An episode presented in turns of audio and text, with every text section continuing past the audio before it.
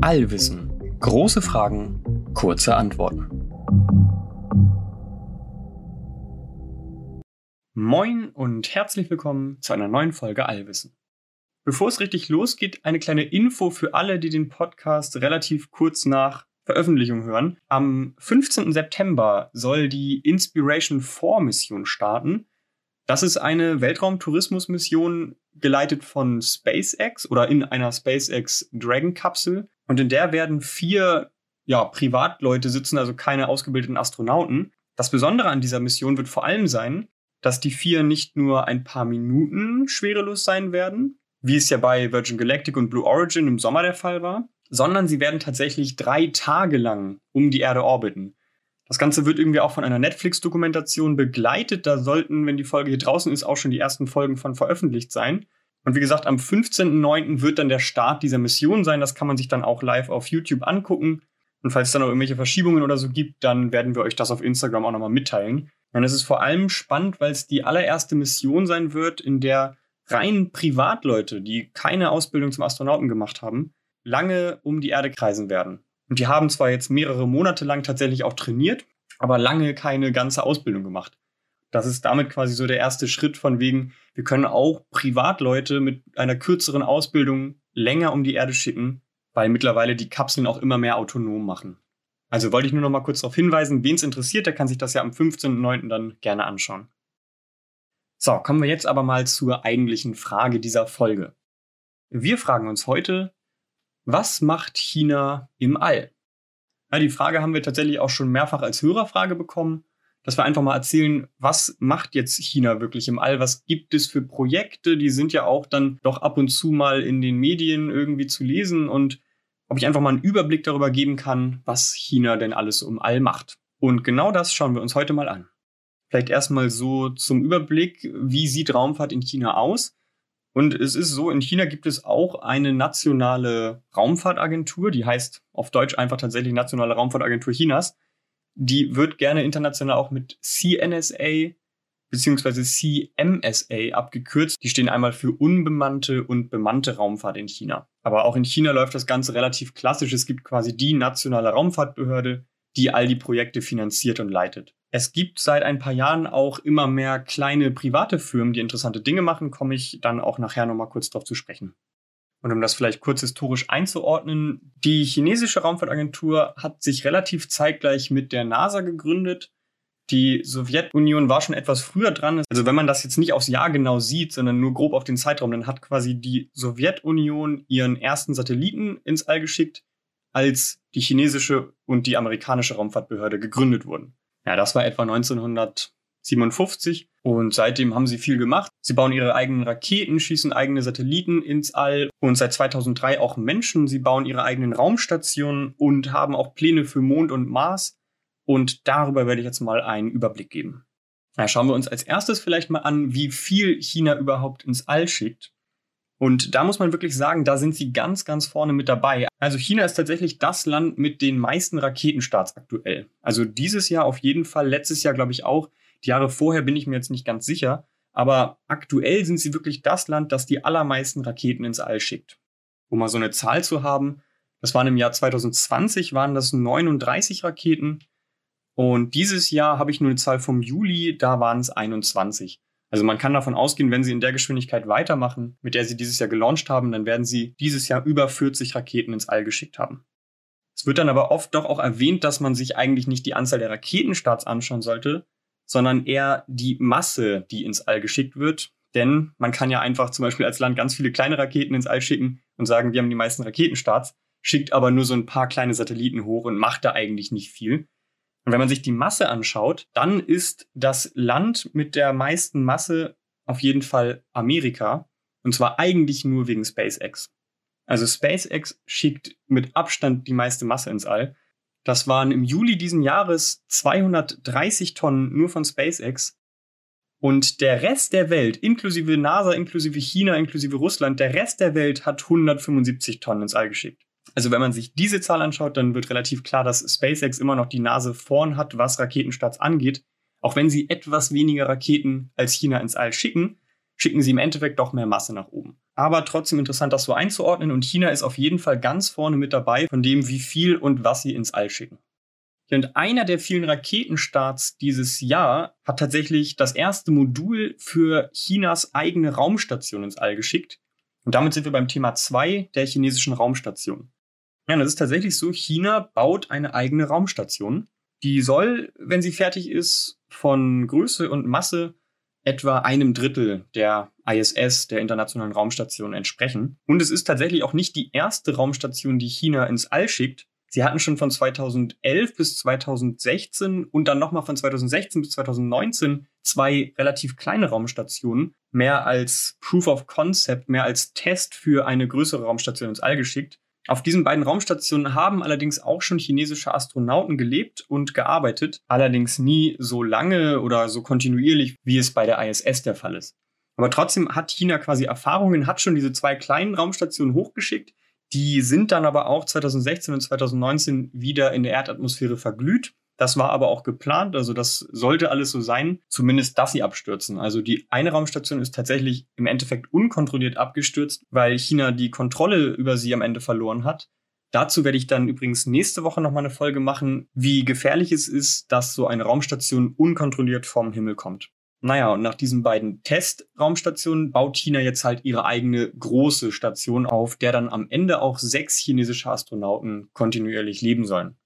Und man fragt sich vielleicht, warum macht China eigentlich sein eigenes Ding? Denn es gibt ja die internationale Raumstation, die ist deutlich größer und da arbeiten ja zig Nationen zusammen im All. Warum ist China da nicht dabei? Ja, und der Grund ist tatsächlich, dass die NASA bzw. Amerika da ein Veto eingelegt hat und gesagt hat, nee, das wollen wir quasi nicht, dass die hier mitarbeiten. Das ist dann tatsächlich ein relativ politisches Thema geworden. China hat tatsächlich Interesse bekundet. Also China würde gern bei der ISS mitarbeiten aber die Amerikaner erlauben das nicht. Das hat aber auch gewisse Gründe. Es gab wohl mal irgendwelche Hackerangriffe, also ich will da gar nicht ins Detail gehen. Das wird dann sehr politisch. Aber es ist tatsächlich so, also von Chinas Seite wären sie bei der ISS dabei. Die NASA hat gesagt nein. Und deswegen baut China jetzt seine eigene Raumstation. Und was in Verbindung mit der Raumstation auch für viel Aufsehen gesorgt hat, war, dass die Rakete, die die Raumstation äh, dann ins All geschickt hat, auch unkontrolliert auf die Erde gestürzt ist und damit eine potenzielle Gefahr dargestellt hat. Das war im Mai diesen Jahres und da wurde auch viel darüber berichtet. Und darum soll es, wie gesagt, in der nächsten Folge gehen. Da werde ich mir dann mal im Detail anschauen, wie gefährlich es eigentlich wirklich ist, dass eine Rakete oder eine Raumstation unkontrolliert vom Himmel stürzt. Okay, das heißt, wir wissen, China launcht viel ins All, China baut eine eigene Raumstation, aber das ist noch lange nicht alles. Sie sind tatsächlich auch beim Mond sehr aktiv. Sie haben mittlerweile zwei Rover schon auf dem Mond gelandet. Der zweite Rover war sogar das erste Objekt, das wir Menschen auf der Rückseite des Mondes gelandet haben.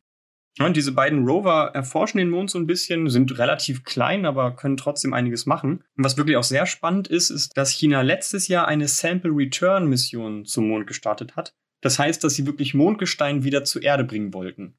Und das war auch erfolgreich. Also da ist wirklich ein Lander auf dem Mond gelandet, hat Mondgestein eingeschaufelt in eine Kapsel, die wurde wieder hochgeschickt, eingesammelt und zur Erde zurückgebracht. Und im Dezember 2020 ist diese Kapsel dann wieder in die Erdatmosphäre eingetreten und sicher gelandet.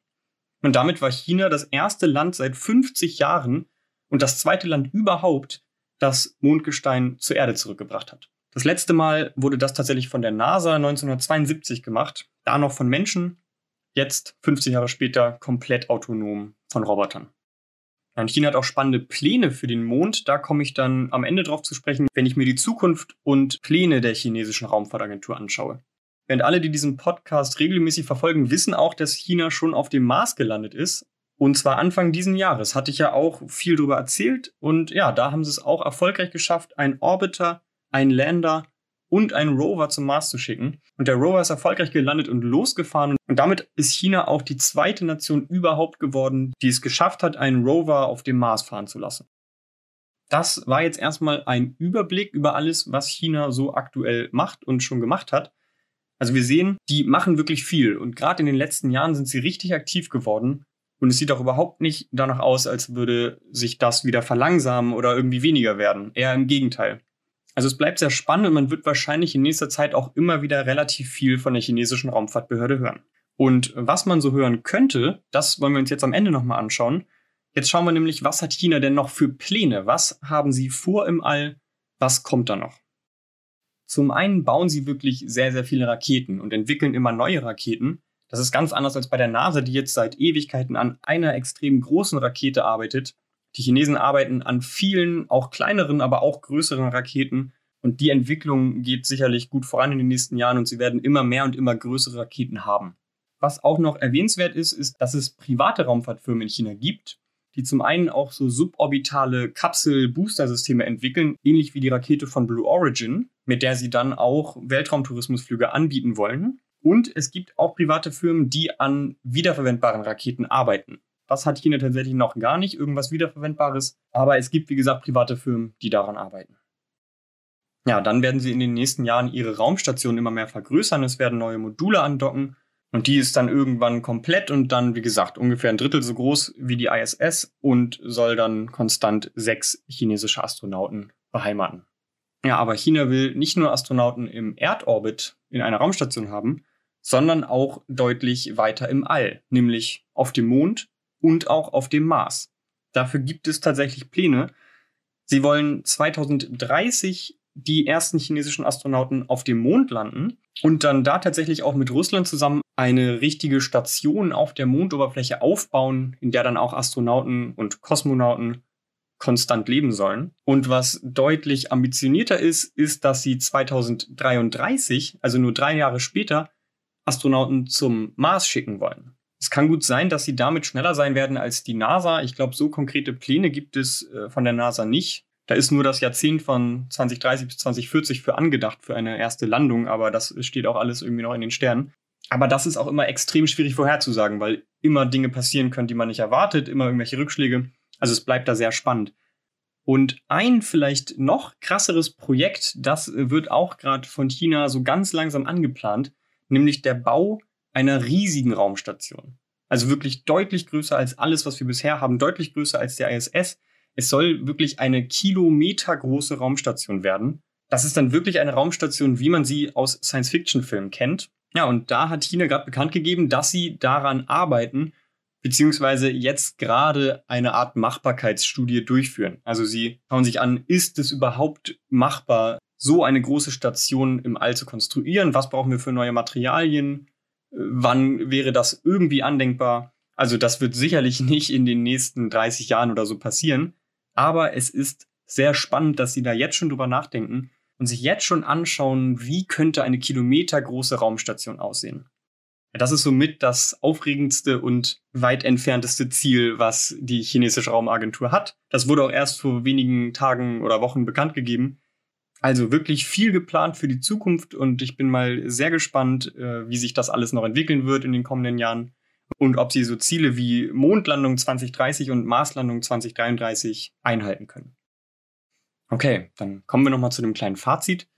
Wir haben uns heute gefragt, was macht China im All? und haben dann gesehen, China macht wirklich viel im All. Sie launchen viele Raketen, sie launchen viele Satelliten, sie bauen gerade ihre eigene Raumstation, haben Rover auf Mond und Mars und vor allem große Pläne. Sie wollen Menschen zum Mond und zum Mars schicken und sie wollen in ferner Zukunft mal eine kilometergroße Raumstation errichten.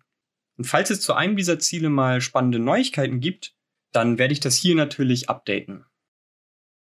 Ja, noch eine kleine Info man liest vielleicht ab und zu, wenn man von chinesischen Astronauten liest, von Taikonauten.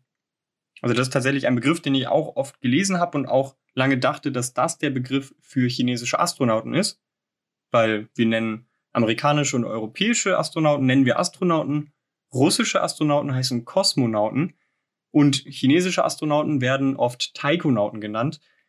Das ist aber ein Wort, das tatsächlich eigentlich so nur in den ja, westlichen Medien existiert. Die chinesische Raumfahrtbehörde nennt ihre Astronauten nicht so. Wenn sie das auf Englisch übersetzen, dann nennen sie ihre Astronauten tatsächlich auch Astronauten. Ja, das war's schon wieder für diese Woche.